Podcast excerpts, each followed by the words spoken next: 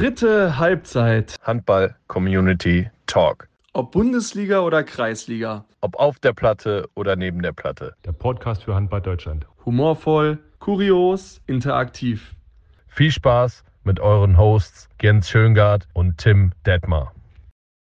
Dritte Halbzeit Handball Community Talk vor dem Finalwochenende der EHF Euro 2024 in Germany mit deutschen Protagonisten in Hauptrollen. Und darüber müssen wir natürlich reden, werden wir reden, über das, was so passiert ist in den letzten Wochen und äh, Tagen, seitdem wir letztmals miteinander gesprochen haben.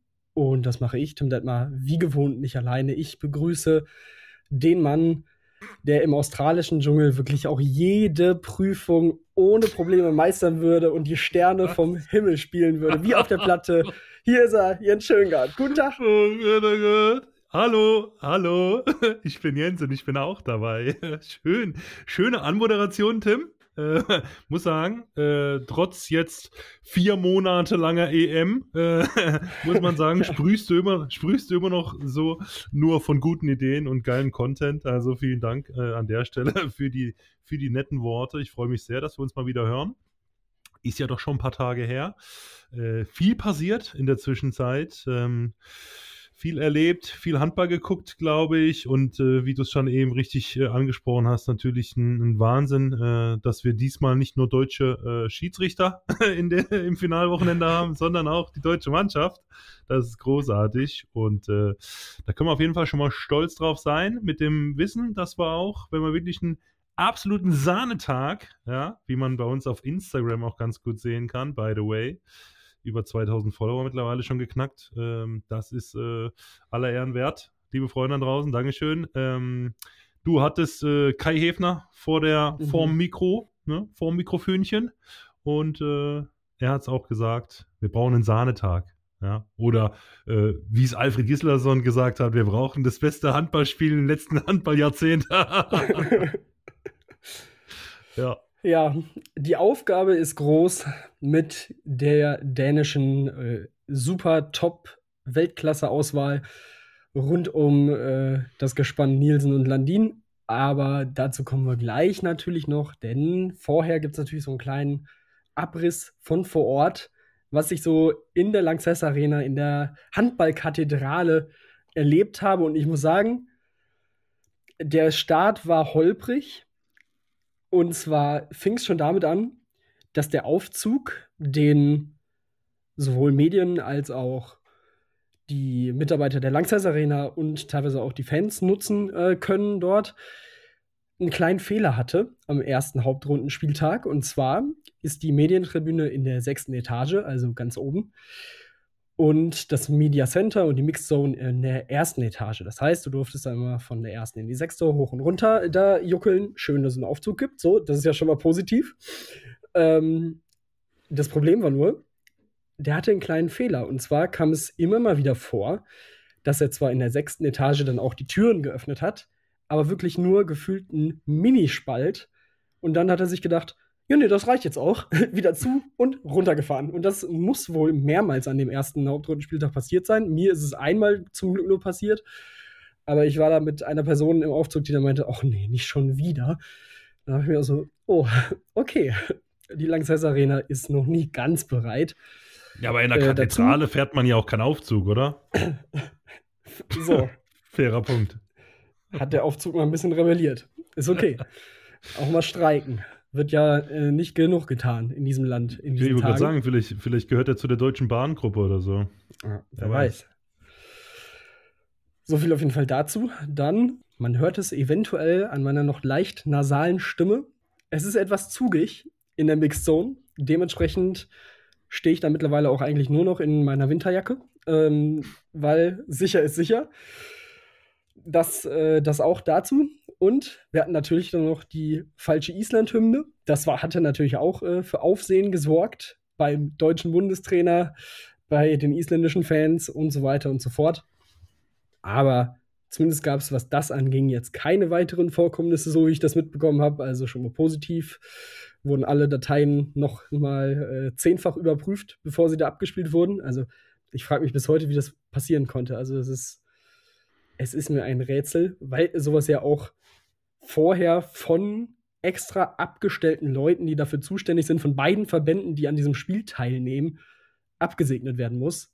Also das ist schon, äh, das war schon ein bisschen verrückt, muss ich sagen. Verrückt ist auch das, was es teilweise sich Leute zu essen holen.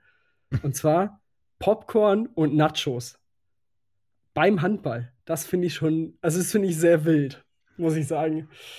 Äh, verbinde ich eher mit Kino. Aber gut, man kann natürlich auch sagen, ne, Handball-EM, das ist großes Kino. Weiß nicht, sagen, wie stehst ja. du? Wie stehst du dazu? Wäre das was ich für dich? Weiß nicht, weiß ich. Vielleicht sollen die Leute animiert werden, auch mehr zu fummeln während dem Handballspiel, keine Ahnung. auf der Bützierbank. Ja, auf der Bützierbank. Auf dem Tinderbänkchen. Nee, aber ganz ehrlich, also das ist ja, äh, ich habe es jetzt heute wieder irgendwo gelesen, äh, macht den Handball nicht auch noch kaputt, nachdem ihr den Fußball schon kaputt gemacht habt, weil ja jetzt äh, nach dem Weltrekord äh, in, im Düsseldorfer Fußballstadion jetzt äh, die nächste Geschichte äh, wartet mit dem äh, Bernabeu in Madrid, glaube ich EM 28 Finale oder WM 28 Finale. Ähm, ist ja irgendwie komplett verrückt eigentlich, ja. Er muss ja EM sein. Er ist ja völlig verrückt eigentlich. Äh, aber da ist natürlich Nachos und Popcorn ähm, und vielleicht ein, ein, Smoothie oder so, ja, aus der Lidl-Ecke. Das ja. ist dann, das ist dann, äh, das ist dann eine Spur. Ja, von dem her. Ja, das stimmt. Also ich jetzt, bräuchte jetzt keine Nachos zum Handball gucken. Ähm, vor allem, ich hätte da gar keine Zeit. Also so mit so einer, mit so einer, mit so einer, mit so einer heißen Käsecreme da auf dem Schoß. Oder alle, alle zehn Sekunden passiert da was. Die rasten ja komplett aus. Das ist sowieso das Gefühl, da wurden 20.000 Stehplatz, Stehplatztickets verkauft. also, also ich, ich käme da nicht zum Nacho essen. Ja. Aber gut. Nee, sehe ich, sehe ich ähnlich. Aber gut, so viel zum Drumherum dann gehen wir mal rein ins Sportliche und ähm, ein bisschen voraus auf das, was kommt im Halbfinale. Die deutsche Mannschaft trifft auf Dänemark und qualifiziert sich als schlechtester Halbfinalist der EM-Geschichte mit fünf Punkten aus dieser Hauptrunde. Nach einem Spiel, wo man es nicht geschafft hat, den Flow, den viel zitierten, ähm, aus dem Ungarn-Spiel, was ja wirklich sehr, sehr positiv war, mitzunehmen. Ähm, wobei man sagen muss, ich finde, also man kann viel Positives mitnehmen aus dem Spiel gegen Kroatien. Das einzig Negative ist halt diese eklatante Schwäche im Abschluss. Und es ist wirklich, also es war fatal und teils einfach nicht verständlich. Und da Ihr kennt es von unserem Podcast, dafür haben wir den mal hier ins Leben gerufen, auch mal diese Sicht des Profis da drauf zu haben. Denn da habe ich mich nämlich gefragt und ich habe das ja auch so ein bisschen dann äh, nachher Johannes Goller auch vorgeschlagen, man könnte ja auch mal unten werfen. Und ich, also ich kenne das von mir. So Wenn wir. Also, also, stopp, da muss ich einmal kurz zwischenhaken. Ja. Also, das ist auch Wahnsinn, ja. Also, das hat man ja in der, in, im, im Ballsportsegment hat man diesen Tipp noch gar nie gehört, dass man vielleicht flach schießen hoch gewinnen, ja. Also, so. was ist das denn eigentlich für ein Tipp? Ja, aber sie haben es ja nicht gemacht. Johannes, fast jeder eurer Fehlwürfe war halb hoch oder hoch. Was meinst du? Solltet ihr das nächste Mal nicht vielleicht lieber flach werfen? Ja, super Tipp. Danke dir. Das ist ja bodenlos. Ja, man, man, tut, was man kann. Man tut, was Aber man kann. Oh Gott, oh Gott. Weil ja. das ja. Ding war, ja. es kam mir sicherlich nicht, so, nicht nur so vor, es war einfach so, dass sie viel halb hoch und hoch geworfen haben und relativ wenig flach. Vor allem frei durch. Und auch da, es gab viele freie Wurfchancen, mhm. was per se ja schon mal sehr positiv ist. Aber wenn du die dann so fahrlässig nicht nutzt, bringt dir das nicht viel. So, deswegen, ich kenne das so. Bei uns aus meinen Bezirksliga, aus meinen Landesligaspielen, wenn man merkt, dass ein Torwart oben ganz gut ist, kommt, da kannst du dir sicher sein, nach dem zweiten oder dritten Wurf hoch, der nicht reingeht, von irgendeinem von der Bank, der Spruch, ey, wirf mal unten. Oder zumindest das anzeigen. so, gibt's das im Profi-Handball nicht? Weil, also ich würde kirre werden. Das wäre ohne Scheiß der erste Satz, der mir von den Lippen gehen würde, wenn ich sehe, dass Justus Fischer das Ding, das dritte Ding, dem Keeper, dem Kuzmanovic da auf die Hand, die da einfach ist, plätzt. So, ja, jetzt du. Ich, ich habe ja auch, ich habe das Spiel gestern mit ein paar Freunden geguckt und ähm, ich war auch so zweigeteilt, weil klar, auf der einen Seite irgendwie hab ich, haben wir uns verabredet und wollten da irgendwie ein geiles Spiel zusammen gucken und es war ja dann trotzdem nett. Man hat ja dann trotzdem irgendwie geile Gespräche nebenher und ähm, aber ich muss auch sagen, wenn man sich vorstellt, was auf den Jungs für einen Druck lastet, ja, die letzten Wochen über, diese Erwartungshaltung, die sie einfach spüren, das ist nun mal einfach so. Ähm, Gerade jetzt bei einer Heim-EM noch, noch, äh, noch, noch extremer und da braucht mir jetzt auch gar keiner kommen mit, ja, aber das sind doch Profis, die müssen das doch, müssen das doch aushalten und die kriegen doch sogar noch Geld dafür und äh, äh die wissen doch gar nicht, wohin damit, mit der ganzen Kohle. Ja, Moment, falscher Podcast, falsche Sportart. aber äh, worauf ich eigentlich hinaus will, ist, dass es, dass es halt völlig egal ist, ähm, wie gut du bist äh, oder wie wie professionell du dich auch so auf so ein Spiel vorbereitest. Ich kann mir nicht vorstellen, dass die Spieler sich oder die Mannschaft sich anders vorbereitet hat auf das Spiel ähm, wie auf die anderen Spiele. Und ich, das ist aber, glaube ich, einfach völlig menschlich, dass diese, diese, da, da auch so ein gewisser Ballast auch, glaube ich, einfach dann von den Schultern der Spieler gefallen ist in dem Moment, als die Franzosen das Spiel gegen Ungarn gewonnen hatten, drei Stunden vor vom eigenen Anpfiff. Und Natürlich kann man da sagen, ja, du kannst ja da mit Spielfreude rangehen. Finde ich, hatten sie auch. Also an der Spielfreude, finde ich, hat es nicht gehapert. Aber ähm, genau wie du sagst, und ähm, so halbhohe, Absch halbhohe Abschlüsse im Profi-Handball sind eigentlich immer ein Dienst dafür, für Unkonzentriertheit. Also anders kann man es äh, kann man's eigentlich nicht beschreiben. Und das ist wieder der Beweis dafür, dass die Jungs natürlich auch, ähm, ja, einfach, glaube ich, total froh waren, dass das Thema schon erledigt war vor Anpfiff. Und ähm, ich würde das jetzt auch nicht größer machen, als es ist. Ich habe auch irgendwie von Kommentaren gelesen von Leuten, die dann schreiben, ähm, ja, der DHB hat mich und die Mannschaft hat mich um 180 Euro betrogen. Ähm, das wäre eine Frechheit gewesen. Und ich mir denke, ja, also du Holzkopf, als allererstes kriegst du ja für 180 Euro drei Spiele zu sehen und nicht nur eins. Das ist ja schon mal, so. schon mal der erste Fakt, ja. Also beschwer dich dann auch noch bei den Ungarn und bei den Easies oder bei den, ja, bei den Österreichern. Äh, Punkt eins, Punkt zwei ist, ganz ehrlich, also über was diskutieren wir hier? Wir sind im Halbfinale, ja. Also Welt, also besser geht, also wer hätte das jemand vor der EM einer gesagt, wir schaffen es bis ins Halbfinale, hätten doch alle gesagt, ja, pf, nehmen wir, bist du wahnsinnig, natürlich, das unterschreiben wir, ja, so, es ist doch völlig lax, ob wir mit fünf, zehn oder mit acht Punkten ins Halbfinale gekommen sind, wir stehen im Halbfinale. Und, und also wie blöd wäre denn der Bundestrainer, wenn er dann wieder 60 Minuten seine Leute da durchorgelt und äh, am Freitag stehen die wieder alle da und können sich nicht bewegen. Und von dem her, ja, klar, äh, sehen wir unsere Mannschaft lieber siegen, aber ich würde das jetzt, äh, mir wird da schon wieder viel zu viel draus gemacht. Wir bleiben positiv bei dritter Halbzeit, ne? Äh, wir glauben an unsere deutschen Adler, ja? Und ähm, so. von dem her, ja, ich würde sagen, das wäre jetzt mal so das Wort, das Wort zum Donnerstag. ja, stimme ich dir, stimme ich dir auch ja. zu. Ich glaube, ähm, das ist der große Faktor gewesen. Es ist halt einfach eine komische Situation, weil du wusstest, dieses Spiel also für beide Mannschaften, es geht um nichts mehr. Auch für die Kroaten, wo ja im Vorfeld auch noch so das Ding war, geht es vielleicht um die Olympia-Quali, wo sie ja eigentlich hätten verlieren müssen, um da reinzurutschen. Dann war es doch egal wieder. Also auch das war ja eine Gemengelage. Und dass die dann hochkonzentriert in dieses Spiel gehen, weil sie sich irgendwie noch mit Stolz, mit Würde von diesem Turnier verabschieden wollen, ist ja auch vollkommen klar. Und wenn der Torwart dann eben reinkommt, das ist auch ein guter.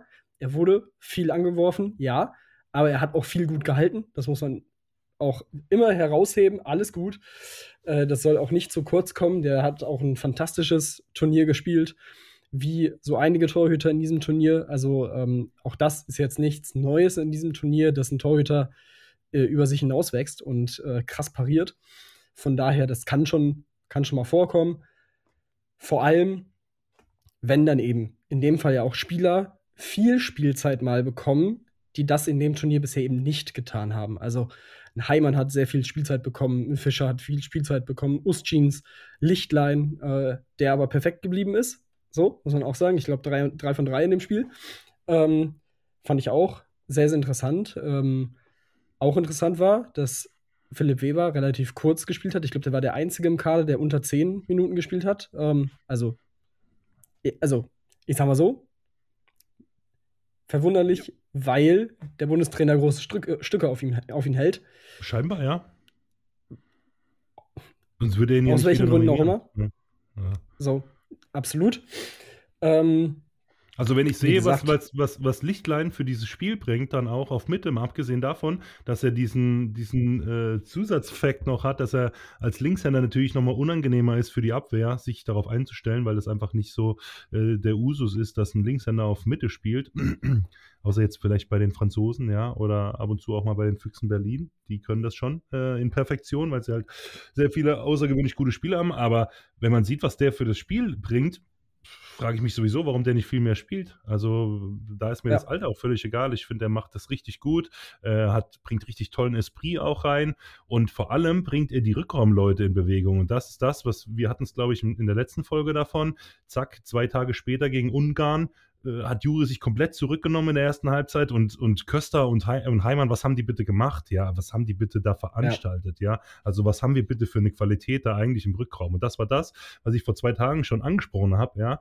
Und äh, da sieht man mal, das ist auch einfach auch eine, natürlich Juri hat außergewöhnliche Fähigkeiten, ja, ähm, auf Mitte, das ist keine Frage. Aber wir haben halt nun mal auch, äh, wir kommen einfach als Mannschaft über die mannschaftliche Geschlossenheit und jeder hat halt sein, sein, sein Special Fact, den er da vielleicht vielleicht äh, in die Waagschale werfen kann. Und ich meine, ganz ehrlich, was Heimann da für Raketen gezündet hat, da ist ja alles zu spät, ja.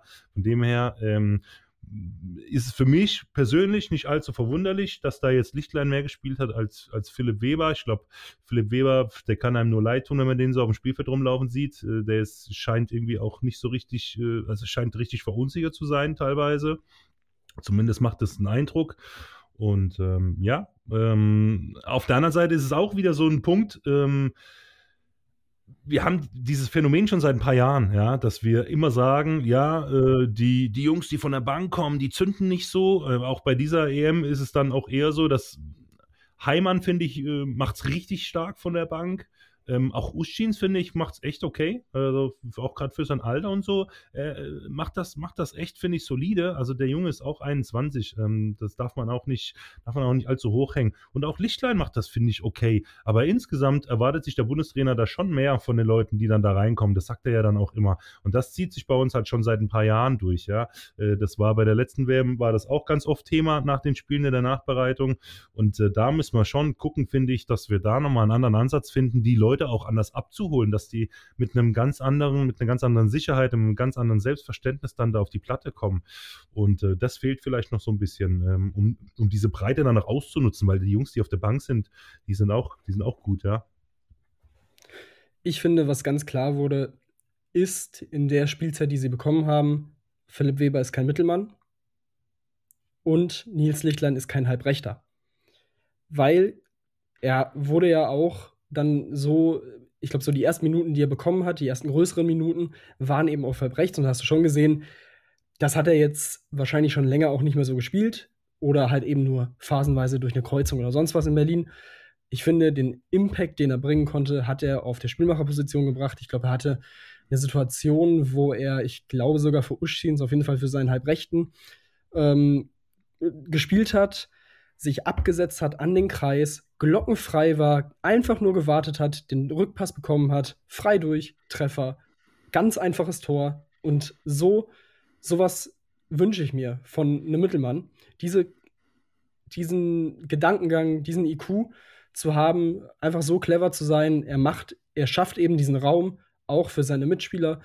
Und äh, zu Uschins, auch da ist es, finde ich, wenn man sich die Statistiken anguckt, sehr, sehr interessant, denn auf den ersten Blick sieht die Quote mit 4 von 13 und 31 Prozent ja wirklich fatal aus. Aber von 6 Metern, 2 von 3 durch einen Durchbruch, 2 von 5, das ist noch okay. Ähm, und runtergezogen wird das Ganze eben von Würfen aus 9 Metern, da ist er bei 0 von 5, was dann auch zeigt, da fehlt dann die Vorbereitung, da fehlen die guten Wurfsituationen, die eben der Mittelmann für ihn schaffen muss. Also, ähm, das finde ich sehr stark und das sieht man auch bei, bei Kai Häfner. Okay, bei ihm weiß man, dass das Ding, also Würfe aus neun Metern ja generell nicht sein Steckenpferd sind, aber drei von 14 ist jetzt auch nicht überragend. Ähm, und auch da, fünf von sechs durch den Durchbruch, fünf von sieben von sechs Metern. Also damit kann man noch arbeiten. Und da weiß man, wie man für die beiden auf der halbrechten Position eben kreieren muss. Also ähm, das fand ich tatsächlich noch ganz, ganz interessant beim Blick auf die Statistik. 59% Wurfquote insgesamt.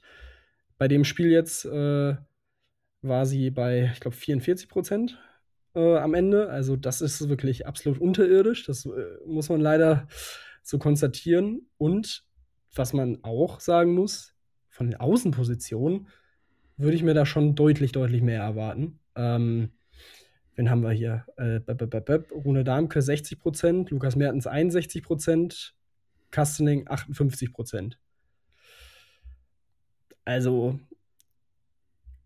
sagen wir mal so, ich würde da schon eine 7 vorne erwarten. Also 7 von 10 wäre schon so eine Quote, auch durch ein Turnier hinweg, wo ich sage, jo, das ist, das ist gut und das ist vor allem EM-Halbfinal-Level.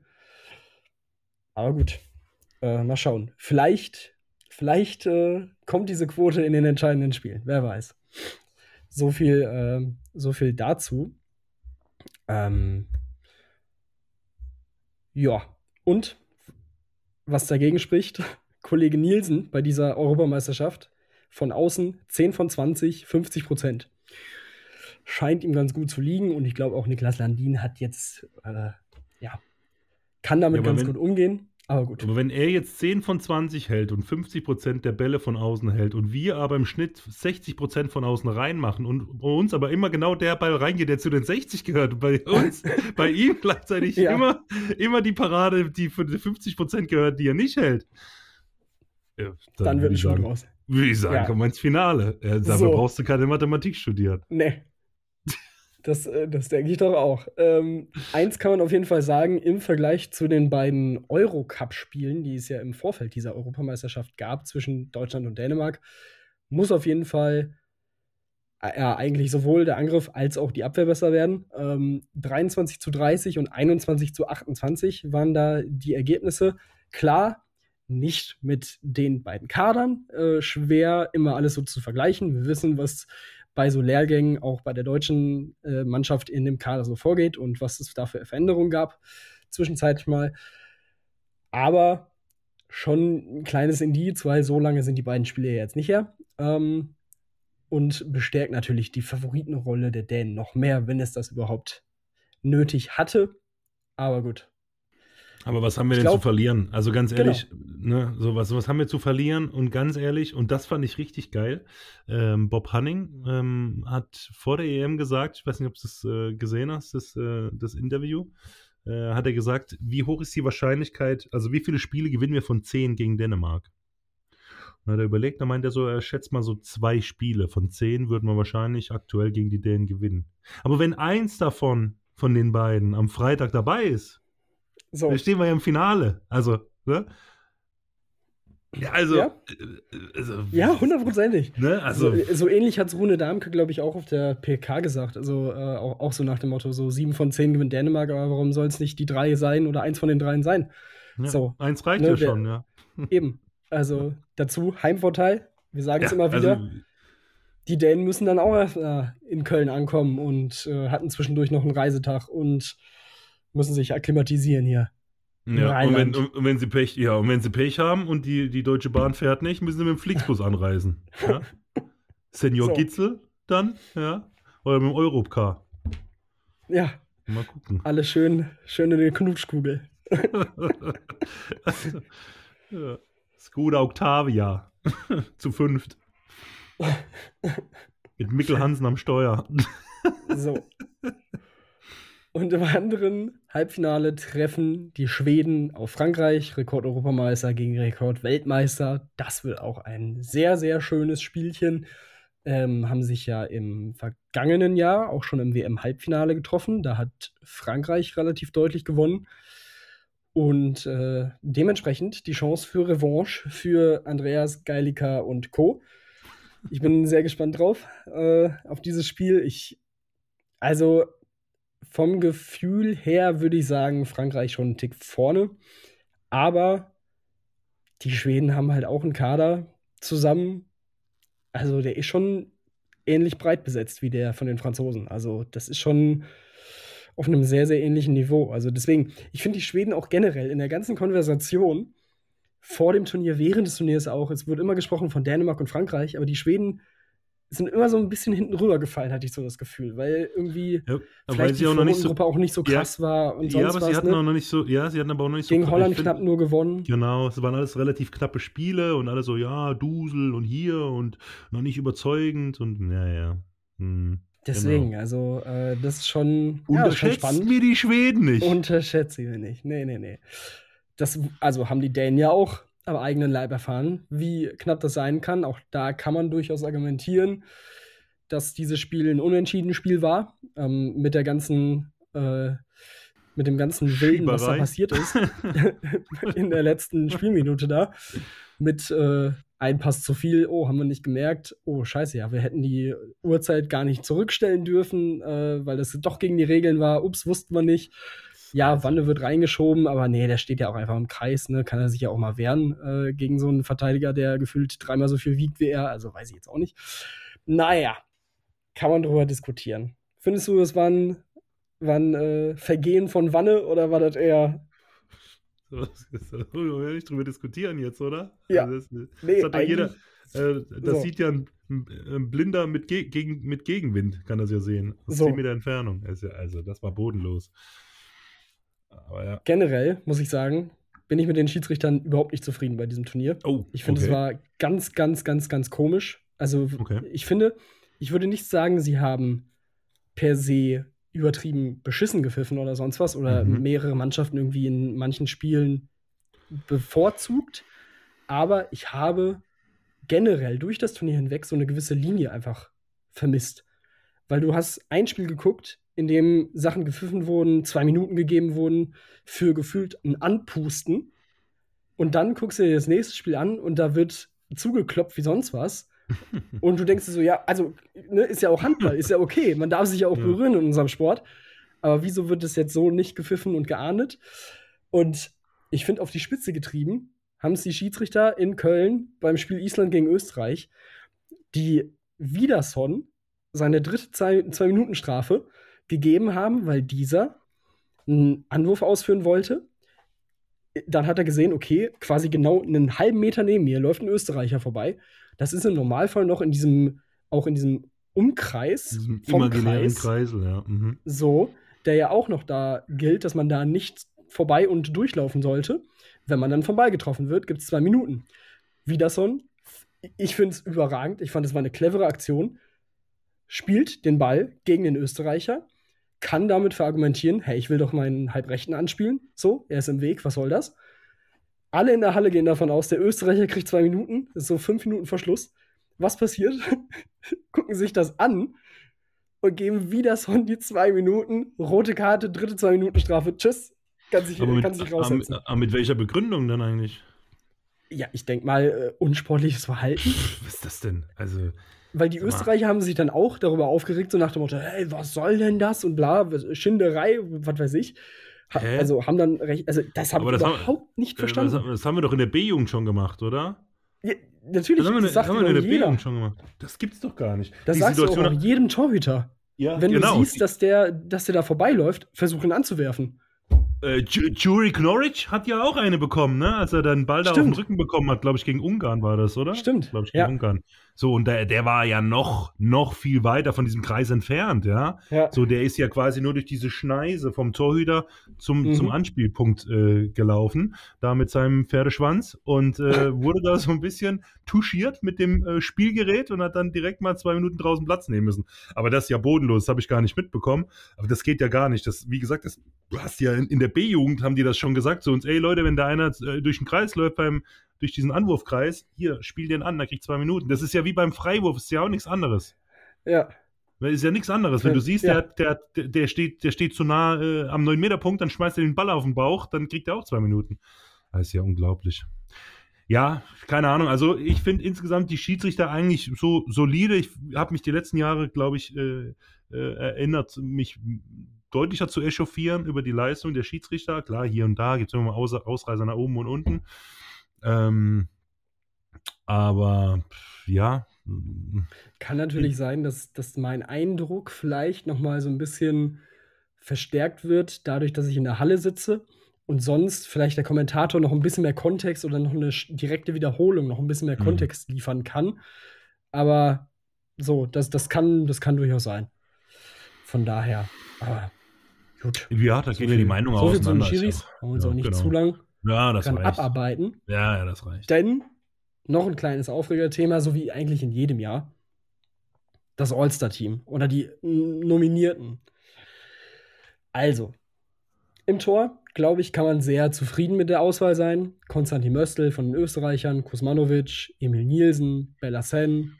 Wobei ich da sagen muss, hat er dafür genug gespielt, aber okay. Andreas Wolf, Andreas Palika hat man also so, ist okay. Links außen Sebastian Frümmel, Okay. Emil Jakobsen, Jakima Elisson, Rüdger Denfelde, Alexandre Blons und Hampus Wanne. Er hat doch gar nicht links. so viel gespielt, oder? Shampoos Wanne. Ja. Also immer wenn ich Schweden geguckt habe, hat der Pellas gespielt. Stimmt. Also ich kenne jetzt, kenn jetzt die Minuten ja. nicht, aber ich habe immer das Gefühl gehabt, immer wenn ich geguckt habe, hat, saß Shampoos Wanne auf der Bank. Ja, ist ein Punkt. auf Rückraum links Nikola Billig, Simon Gutes Ludwig. Turnier gespielt übrigens, finde ich. Ja. Nikola Billig hat mich sehr, mich sehr positiv überrascht. Nikola Karabatic. Das ist einfach ja. nur Letzte Legende. EM. Legendenbonus. Ja, Julian Köster. Ja, also, Klar. wenn der das nicht gewinnt, dann fresse ich einen Besen, ehrlich. Also wirklich. Ja. Ah? Der ist noch, der ist noch, äh, glaube ich, in, in, äh, in, einer anderen Kategorie. Da ja. ist es auf jeden Fall. Für bester äh, Verteidiger, ne? Genau. Martin ja, Costa und. Fabregas wahrscheinlich. Äh, hm? und Borut Matschkojek. Was ist das denn eigentlich für. Was das, das denn eigentlich für. Random. Was ist aber Spindi oder was? Gut. Aber okay, Martin, Costa, Martin Costa ist schon, also was der da ab, abgefackelt hat, ist schon, schon Wahnsinn, ey. Äh, Rückraummitte, Lukas Hutecek, starkes ja, Turnier, sehr, sehr, sehr, sehr geil. guter Spieler. Nedim Remeli, machst du auch nicht viel falsch mit. Juri Knorr, ja. so, auch gut. Luke Steins, Alex Solar. Ja. Ja, auch nicht schlecht. Aber man hat das Gefühl. Jim Gottfriedson. Ja, muss da rein. Aber man hat ja auch das Gefühl irgendwie, äh, da muss jetzt in jeder Kategorie muss da ein Slowene oder was? Oder wie muss man sich das vorstellen? Stimmt, ist ein Punkt. Also, Schon irgendwie ein bisschen komisch. Also bei Fla verstehe ich es noch eher als bei Masch Maschkowczyk, Burg Maschkowczyk. Ja. Aber ja, gut, na das gut. Stimmt. Was, gut, was Rückraum rechts. Na, Rückraum rechts. Rückraum ja. rechts. Rückraum Matthias Gitzel, klar. Ja, Die kann man machen. Klar. Ja, doch, der ist auch erweiterter Kreis. Gabor Ancin, finde ich auch. Der hat auch gute, gute Leistung gebracht. Ist okay. Ja. Oma Ingi Magnusson. Bei, äh, bei dem Turnier der Isländer? Ja, der hat den, okay. der, den, der den schnellsten Sprint hingelegt bei der EM äh, durch, die, durch, die, durch das Mediazentrum. so, da, ja, stimmt, das muss also sich vor den Journalisten versteckt hat. Kiko Nein, Costa, ja. klar. Ja, auch gut. Und Nils Versteinen, klar. Hat natürlich auch mit seinen äh, 15 Toren im letzten Spiel auch nochmal für ordentlich äh, Gründe Fure. geliefert. Absolut. Mhm. Rechts außen. Robert Weber auf seine alten Tage, sehr interessant. Mario Schostaric, auch sehr, sehr solides, sehr gutes Turnier ja. gespielt für, für die Kroaten. Ja. Timo Kastening, kann ich überhaupt nicht verstehen.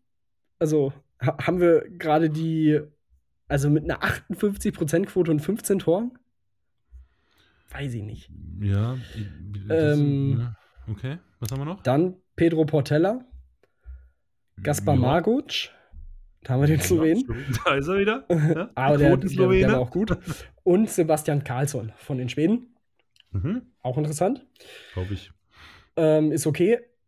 Benze Imre würde ich mit reinwerfen von den Ungarn, der ja. Bis, ja. bis vor dem Frankreich-Spiel 100% Quote hatte. Ich glaube 16 von 16 und dann okay. zwei Dinger verworfen hat.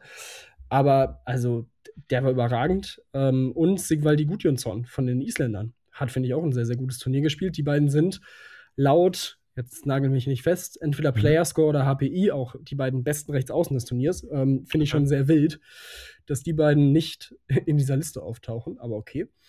Kreisläufer. Wie würde, wie würde, wie würde Till Klimpelke sagen? Da sitzt ein Haufen Ahnungslose. Ahnungslose. so. Kreisläufer, Tobias Wagner, stark. Ähm, Magnus Saugstrup, Solid, wie immer. kann man halt, nichts ne? falsch machen. Ja, genau. Ludovic Fabregas, Ja, aber gib Goller. Mann, gib den Mann einen Preis. Ja, Moment. ich wurde zurück. Nachdem ich jetzt gestern seine sympathische Mutter im, im, im Fernsehen kennengelernt habe, äh, Also. ruder ich zurück. Ja, hast du das mitbekommen?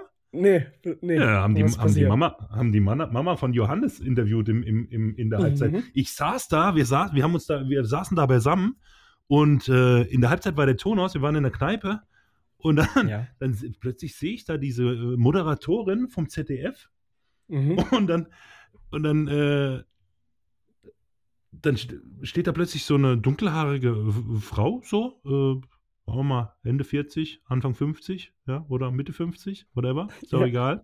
Äh, und dachte so, Mensch, eigentlich dachte ich, mit, mit Politikern kenne ich mich gut aus bei uns im Land. Wer ist denn die jetzt, ja? Und dann stand da irgendwie, ich glaube, Gabriela. Von Köln. Ja, genau. Die, genau, die neue Freizeitministerin, ja, genau. Ja, wurde die Mama von Johannes Goller interviewt, fand ich großartig. Spannend. Ja, fand ich Sehr großartig. gut. Dann Ja. haben wir Benze Banhidi und Luis Frade. Ja, Das sind die besten Kreisläufer. Und dann kommen wir natürlich noch zu den Abwehrspielern. Veron Nasinovic von den Kroaten. mhm. Okay, interessant. Auf Mhm. jeden Fall ein imposanter Mann. ja. Magnus Saugstrup. Da haben wir ihn wieder. Luka Ja, Karabatic. Ja. So. Julian Köster. ja, Adrian Schiposch und Oskar Ja. Bergendahl. nee, also das sehe ich nicht. Das muss ich echt sagen. Ich äh, hatte ja echt Respekt vor dem Spiel auch gegen die Ungarn, ne? weil sie ja, so haben sie auch echt richtig gutes Turnier gespielt. Das äh, hast du ja auch schon erwähnt da beim, Mhm. beim, bei unserer, in unserer letzten Folge. Und da dachte ich, ach Mensch, ja, mit Ziposch und so haben sie ja auch einen da von der MT.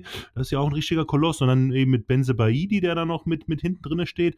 Aber das hat mir gar nicht gefallen, da, der, der Deckungsverbund. Also, wenn ich da sehe, dass da so Leute wie, wie Golla oder, oder, ja, ich glaube, da ist er nicht nominiert, aber Göst, äh, Köster und Fabregas, also Saugstrup und, und was war's, Bergendahl? Pff, ja, also das Ja. ist dann schon nochmal eine andere Liga, finde ich. Also, man muss, also, wenn man rein nach den Statistiken Blocks und Steals geht bei diesem Turnier, kommt keiner an Julian Köster heran. Das ist Wahnsinn.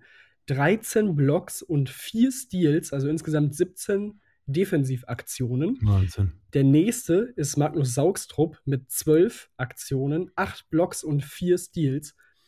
Dann kommt schon Goller mit 5 und 5 und dann kommt Schiposch mit 8 und 2. Also, das ist schon echt, also was Aber wir Köster, Aber wir sind uns Da- einig, dass er 23 ist, oder? das ist, ich kann es, nee, weiß ich nicht. Das was ist echt was haben die Wahnsinn. dem Jungen äh, zu, äh, zu, zu essen gegeben? Das ist Das ja Jute, Wahnsinn. das Jute Kölsch. Ja, Nee, wahrscheinlich. also wirklich, also ehrlich, da muss man jetzt mal, Das eine, Lan krass. eine Lanze brauchen wir nicht brechen, glaube ich, für ihn, aber wir Nee, müssen da jetzt nicht. mal, der- der braucht jetzt mal ein paar Sekunden äh, hier äh, äh, ein bisschen äh, Space, ja, Internal Space in unserem Podcast.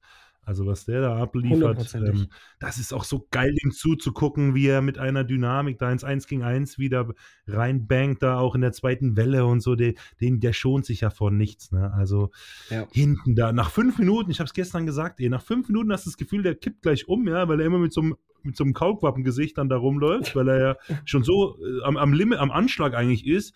Und da denkst du wieder, oh Mann, scheiße, jetzt muss der gleich raus, den brauchen wir doch. Und dann rennt er dann trotzdem wieder 60 Minuten rum. Also das ist echt, der ist Wahnsinn, wirklich. Macht das echt großartig. Also da haben wir echt einen richtig tollen Spieler. Ja. Es gibt drei Spieler im deutschen Kader, die über fünf Stunden gespielt haben.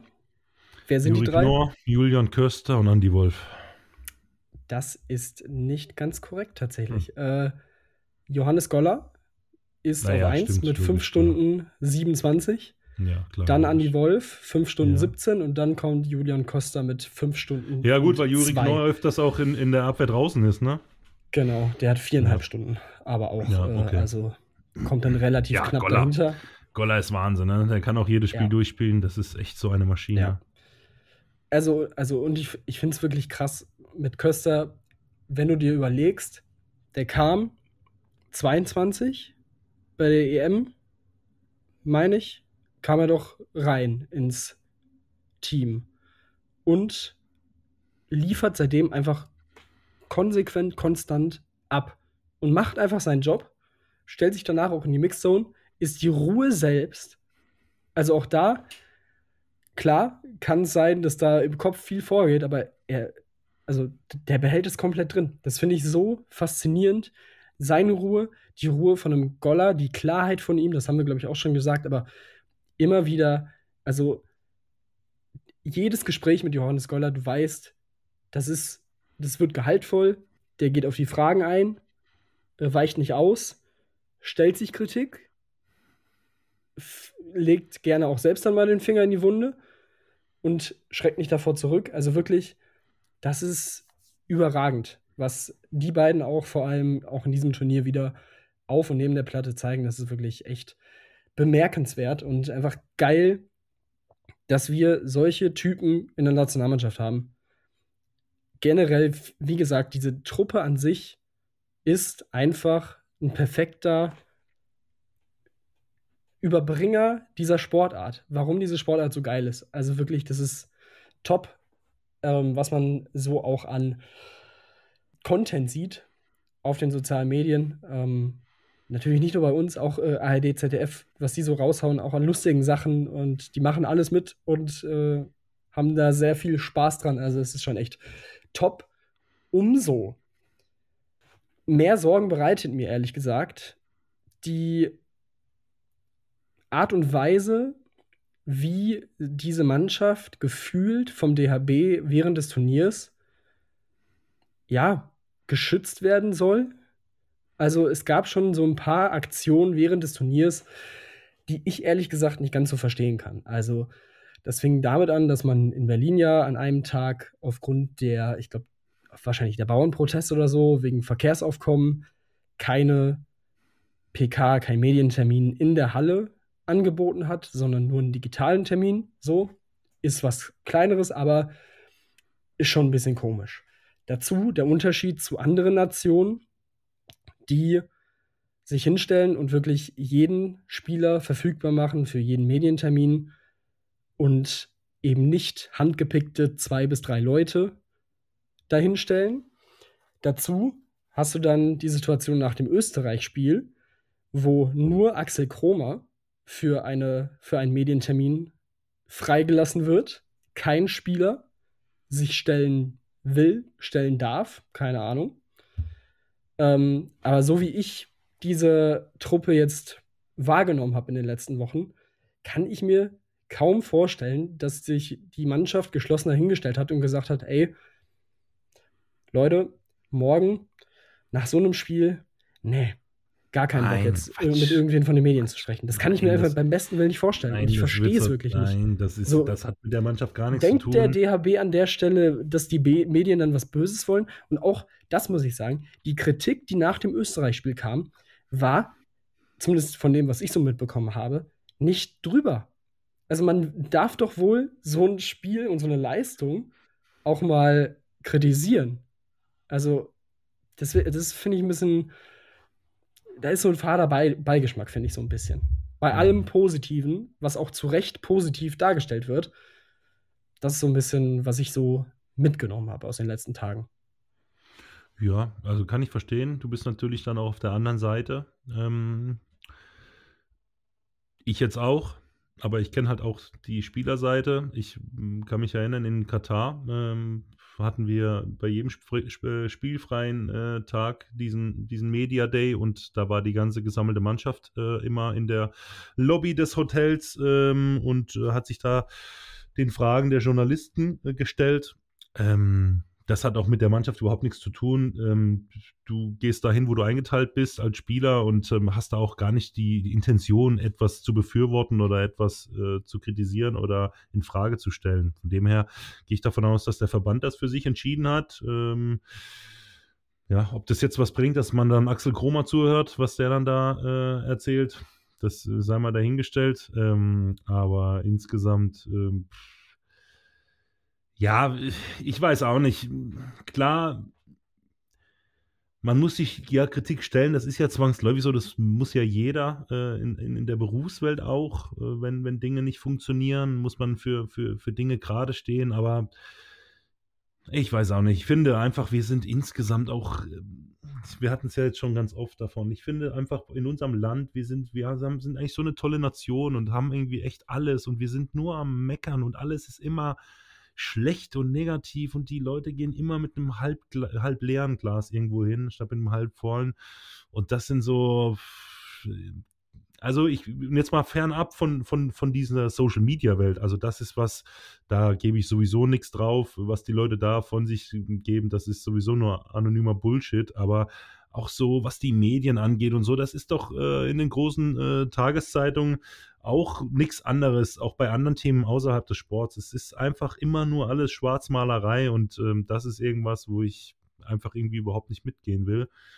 Und von dem her würde ich mir schon wünschen, dass wir als Nation, und das hat mit dem Sport gar nichts zu tun, einfach irgendwann mal ja, mehr wertschätzen, äh, was wir eigentlich haben und wie gut es uns eigentlich geht und ähm, nicht die, die Dinge immer, immer schwarz malen. Ja. Soll auch jetzt genug sein, aber ich finde, das äh, war auf jeden Fall nochmal wichtig anzusprechen mit dem, was da so, ja, wie das ganze Thema auch Wellen geschlagen hat in den letzten Tagen. Ähm, wie du sagst, ich kann beide Seiten da auch verstehen, beziehungsweise alle, alle Parteien. So, ähm, ich kann auch Juri Knorr verstehen, der sagt, ähm, in die Kerbe schlägst du ja auch ein, so nach dem Motto, nur zusammen. So, wir haben jetzt dieses Halbfinale, vielleicht eine einmalige Situation in den nächsten Jahren wieder. Wer weiß denn, was in den nächsten Jahren und in den nächsten Part äh, Jahren so passiert und in den nächsten Turnieren. Vor heimischem Publikum so, dann lass uns doch an einem Strang ziehen und dieses Ding hier irgendwie zusammen rocken und das Wunder schaffen. So. Weil am Ende profitieren alle davon. Sowohl die Medien als auch der Verband, als auch die Spieler und natürlich die Fans. So. Ähm, und auch den Verband, der da natürlich am Ende die schützende Hand vielleicht auch irgendwo vor die Truppe halten möchte, kann ich bis zu einem gewissen Punkt auch durchaus verstehen glaube nur einfach, dass es gar nicht unbedingt nötig ist bei den Charakteren, die wir da haben. Aber gut. Nein, aber es so geht ja auch darum, ja, es geht ja. ja. auch darum, also es ist schon, also ich bin voll deiner Meinung, aber es geht einfach auch darum, dass es sich bei uns in die Gesellschaft so dermaßen in die Köpfe reingedrückt hat, dass es nicht mehr erlaubt ist, dass der Nebenmann oder irgendjemand, dem ich bei irgendwas zugucke, nur den nur den kleinsten Mühe eines schlechten Tages erlaube. Und das ist ein Punkt, mhm. wo ich überhaupt nicht mitgehe, weil ich mir denke, hey, ganz ehrlich, was die Jungs schon geleistet haben bei der EM, wie viel Freude und Spaß die uns angebracht haben, was für einen Mehrwert die für unseren, für unseren Sport schon gebracht haben in den letzten zwei Wochen. Und dann hat der mal einen schlechten Tag und dann zerrupfen die den. Und das ist halt, kann ich halt Juri total nachempfinden, ja. Und ähm, das ist eigentlich das, was mich so stört. Und das hat mit dem Handball gar nichts zu tun oder die Leute, die ihn jetzt dafür kritisiert haben. Das ist ein, ein gesellschaftspolitisches Problem, dass man mittlerweile es gibt, es werden Fehler nicht mehr zugelassen. Es wird immer Finger gepointet und es wird immer direkt kritisiert und es gibt kein Miteinander mehr. Und das ist das, was mich eigentlich viel mehr daran triggert, als jetzt äh, die Tatsache, dass die Spieler kritisiert werden. Damit muss man, muss man klarkommen, das kommen die auch, ja. Ähm, aber ich kann dann die Spieler auch verstehen, dass sie sagen, so was wollt ihr eigentlich? Wir spielen ein überragendes Turnier, wir haben eine riesen Handballbegeisterung äh, äh, entfacht. Hier, die Leute rasten komplett aus, wir haben so eine geile Zeit. Jetzt haben wir halt mal einen schlechten Tag gehabt. Ja, und die anderen sechs Tage davor, die wir gespielt haben, da war es gut. Und wir haben jetzt in, in 14 Tagen sieben Spiele gemacht. So, dass da mal ein schlechtes ja. Spiel dabei ist, ja, meine Güte. Ne? So, das war eigentlich, das ist eigentlich der Punkt so, ähm, ja, den ich überhaupt nicht, den ich überhaupt nicht mitgehe. Dann, dann kommen wir zu, zur äh, heimischen Handball-Bundesliga, die ja dann auch äh, gefühlt schon wieder drei Tage nach Ende des Turniers weitergeht mit dem DHB-Pokal. Und ähm, da gab es so ein paar Personalien, die äh, auf den Tisch gekommen sind. Wir hatten in Minden ja Mappes in der letzten, äh, äh in Minden, in Wetzlar. Ich, ich lese Frank Carstens und denke, Minden, perfekt. Stark. Äh, ja, Minden wäre froh, wenn sie Mappes verpflichten könnten. Naja, anderes Ja, wenn Thema. sie Frank Carstens noch hätten. ja, das stimmt. Und wie dem auch sei, Frank Carstens ist am Kochen, denn neben Dominik Mappes wechselt auch Philipp Awansu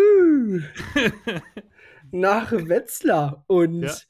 also, das ist schon ein krasser ein, Transfer. Ja, das ist ein starker Transfer. Herzlichen Glückwunsch vom gesamten Team. Natürlich kennt ähm, Carstens den guten Mann sehr gut, auch aus der Zeit in Minden. Äh, eine kleine Reunion und äh, da hat er sich ja wirklich prächtig entwickelt, kann man sagen, mhm. trotz der äh, trotz des Abstiegs am Ende. Und also das ist auf jeden Fall schon mal ein Match, das funktionieren dürfte. Nur ich verstehe die Löwen da nicht so ganz. Also, Hat man das nicht bei Henrik Wagner damals auch gedacht mit Benny Matschke hm. in Wetzlar? Ja, ja aber da ist was dran. Ja, aber ich glaube tatsächlich auch, also ich wollte dir da jetzt nicht, ich wollte dir jetzt nicht den Punkt nehmen, also ich, ich gehe da voll mit, ich glaube auch, dass das richtig Ja. matcht, also das ist eine, eine geile Nummer, ich freue mich da auch für Philippa Dass er da nach Wetzlar kommt. Ähm, Top-Spieler, ich verstehe bis heute nicht, warum man den, äh, einen Spieler aus der eigenen Jugend, der so ein brutales Potenzial hat wie der, dass man den dann einfach so ziehen lässt, aber gut, äh, wer bin ich, ne? So, was haben wir noch? Wir haben äh, das österreichische Torwartwunder Konstantin Möstl, der laut Handball-Leaks zum TBV Lemgo Lippe wechseln wird. Auch und da. sich so äh, dermaßen in den Arsch beißt, schon seit Tagen, dass er den Vertrag nicht erst heute irgendwo unterschrieben hat. Also Ja, nicht, das, weil er äh, nicht, nicht weil ja. Lemgo eine schlechte Adresse ist, sondern weil er wahrscheinlich das Doppelte verdienen hätte können oder das Dreifache. Ja, das, äh, das sogenannte Oskar Bergendahl-Paradoxon. Nach der ja auch vor der EM damals vor seinem Durchbruch in Stuttgart unterschrieben hat und danach wahrscheinlich äh, ganz woanders unterschreiben hätte können. Naja, ja, dem, sind, dem sind regelrecht die Haare ausgefallen. Ja. ja. das wissen die wenigsten. Vor der EM damals, da hatte er noch volles Haar. Da hat er so eine Frisur an, an Juri Knorr angelehnt. Ja? ähm, überragend. Auf jeden Fall, Möstl zu Lemgo, ähm, sehr, sehr stark. Ja, äh, sehr das ist stark. auch äh, sehr interessant. Natürlich auch da die Österreich-Connection hat da sicherlich auch ein bisschen mit äh, Kollege Hutecek drüber gesprochen, wie es so ist Ja. äh, bei den Lipperländern. Und äh, Florian Kermann, der übrigens auch äh, zwischendurch mal in Köln zu Gast war, habe ich in der Mixzone erblicken können. Hat er auch äh, brav gewartet, bis Hutecek fertig war mit, mit dem Interview bei mir. Äh, so muss das sein. Und eine Soforthilfe haben sich die Rhein-Neckar-Löwen gegönnt mit Tobi Reichmann. Und das, also auch das war so eine Meldung, das war schon sehr random, muss ich sagen. Klar, wir wissen es. Krötzky wird noch ein paar Wochen äh, fehlen. Aufgrund des vollen Terminkalenders dachte man sich, okay, ist vielleicht dann ein bisschen schwierig, dann mit einem jungen, ich glaube, Michals, Michal, Michalski ist es, glaube ich, Mhm, glaube ja. der ähm, da noch im Kader steht auf rechts außen. Und äh, ja, jetzt kommt Tobi Reichmann wieder zurück. Was war, was war da dein erster Gedanke? Und natürlich Kirkelücke, den können sie da auch noch benutzen, klar. Gürkelücke. Dann kann man mal hinten rumholen, dann wichst er mal aus 10 Meter aufs Tor. äh, äh, weiß ich nicht. Also, das, äh, den Punkt fühle ich irgendwie nicht so richtig. Weiß ich auch nicht. Also, ich meine, ich komme halt auch selber hier aus dem Süden so und die Rhein-Neckar-Löwen 2, die sind halt auch ein Urgestein der dritten Liga Süd oder Regionalliga Süd damals und ähm, ich meine, die spielen. Äh, die spielen höchste Klasse äh, als, als, als Reserve quasi. Und ähm, ich meine, für, was machen die das eigentlich, wenn die dann äh, daraus den, das Potenzial nicht schöpfen und die Leute da Mhm. hochziehen? Ich fühle den Punkt überhaupt nicht. Äh, da könnt ihr mich jetzt äh, bashen für, aber ich äh, weiß ich nicht. Also ich hätte, hätte mir eine andere Lösung gewünscht, aber dafür für Tobi Reichmann natürlich äh, nach keine Ahnung wie vielen Jahren jetzt ohne Profi-Handball. Drei? Oder? Zwei? Mm, wie, Zwei? Ja, Nee? kommt drauf an, was du, wenn du, also wenn du sagst, Amstetten ist kein Profi-Handball, dann äh, ist es Ja, wie, ja. Ja. zwei Jahre, glaube ich. Ja. Ja, bin gespannt. Und vor allem seit Sommer vertragslos gewesen. Also, ähm, Ja. das kommt dann auch noch dazu. Zu, also Niklas Michalski, ich weiß nicht, ob der jetzt im Laufe der Saison verletzt war, aber der hat ein Zweitspielrecht auch für Bietigheim. Denn ich habe gerade gesehen, in der Bundesliga 0 von 0 und auch in der zweiten Liga bisher 100%. 1 von 4. Achso. Also, Ja, weiß ich in auch der nicht Bundesliga steht er bei 100 Prozent. so. Ja, ja, naja. Weiß ich jetzt nicht, ob das mathematisch aufgeht, aber gut. ähm, wie dem auch sei, auf jeden Fall Tobi Reichmann zurück in der Bundesliga. Herzlichen Und. Lemgo. Äh, herzlich willkommen. Genau. So, Ja. genau, willkommen zurück.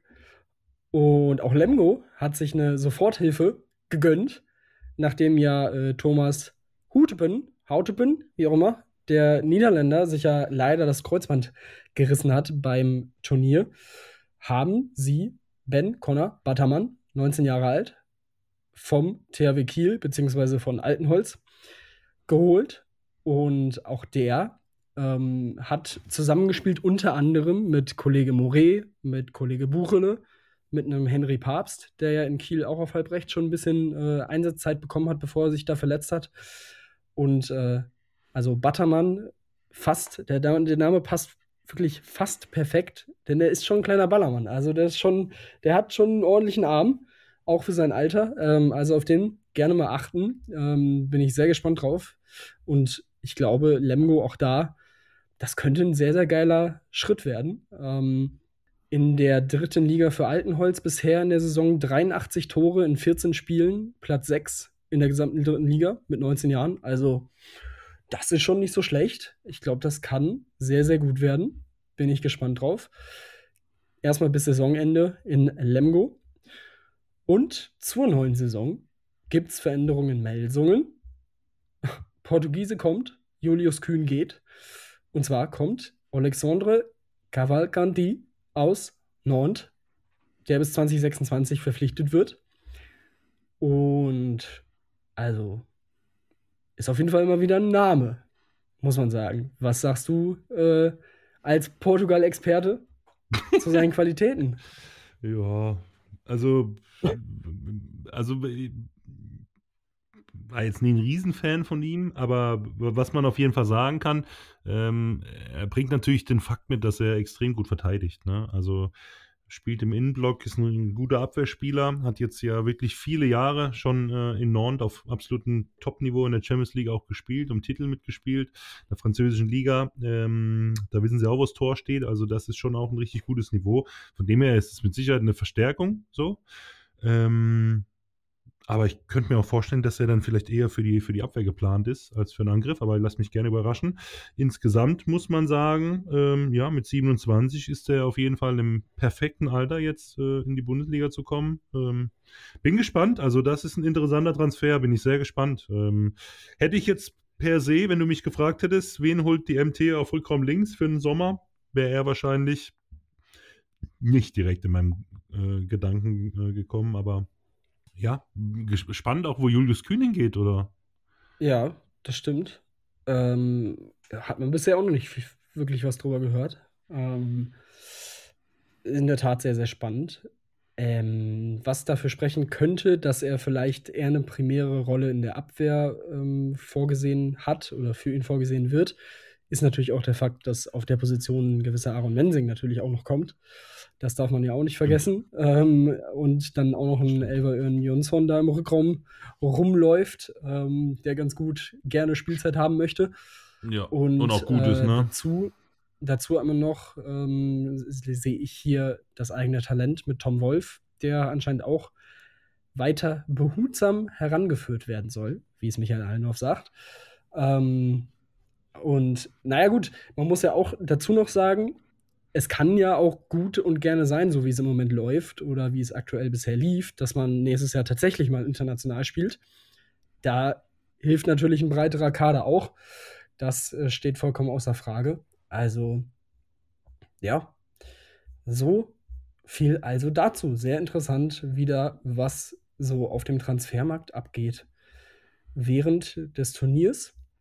Und ich glaube, wir sind gut vorbereitet und absolut heiß auf das Finalwochenende der EHF Euro 2024 in Deutschland in der Kölner Lanxess Arena.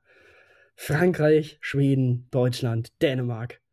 Die vier Giganten des Handballs, so wie es jeder vor dem Turnier gedacht hat, haben oh. oder versammeln sich und suchen ihren Meister. Wer gewinnt? Die goldene Schallplatte das ist die Frage, die am Sonntagabend geklärt sein wird. Schön. Richtig. Ja, schön, meine Damen und Herren. In diesem Sinne, macht es gut. Äh, weiter natürlich ordentlich liken, was wir alles so auf Social Media fabrizieren. Auch da, du hast es gerade schon, du hast es vorhin schon angesprochen, 2000 Follower auf Insta. sehr, sehr geil, wie das auch während des Turniers immer weiter angewachsen ist. So soll es sein. Freut uns sehr, äh, wenn ein paar davon auch hier rübergewandert sind und sich das ganze Ding hier angehört haben. Das weiß man ja nie so ganz. Aber auch da können wir sehen an den Zahlen, es geht, es geht hoch. Peu à peu. Also, liebe Leute, wenn es euch gefallen hat, lasst auch da eine Bewertung. Gerne da bei Spotify unter anderem. Geht Ja. das? Mindestens fünf, mindestens fünf Sterne sind so So, anvisiert. nichts drunter. Dann, sonst könnt ihr es sonst könnt auch lassen. Genau. genau. In diesem Sinne, Jens, Ja, dann. Machet Alles gut. Gute. Alles wir, Liebe, wir alles genießen. Gute. Passt auf euch Wir auf. genießen das Wochenende. Habt euch lieb. Tschüssi. Wir singen.